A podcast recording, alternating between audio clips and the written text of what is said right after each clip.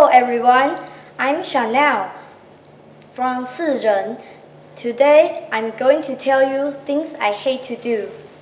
Most of the time, I do things which I enjoy. I quite like the things I do at school and I have fun with my friends after school. Unfortunately, I sometimes have to do things I hate.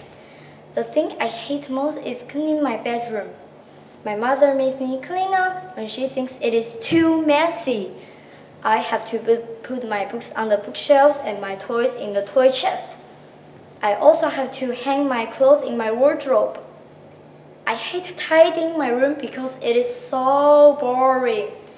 It also takes a very long time. I do not care whether my room is tidy or not. I quite like it messy. I also hate weeding the garden. Pulling out weeds makes my back hurt. You have to bend over for such a long time. Then I am not sure what is weed and what is not. I do not know much about plants. I also hate getting my fingers filthy. My mother wears gardening gloves, but I do not like them. These are the things I hate most.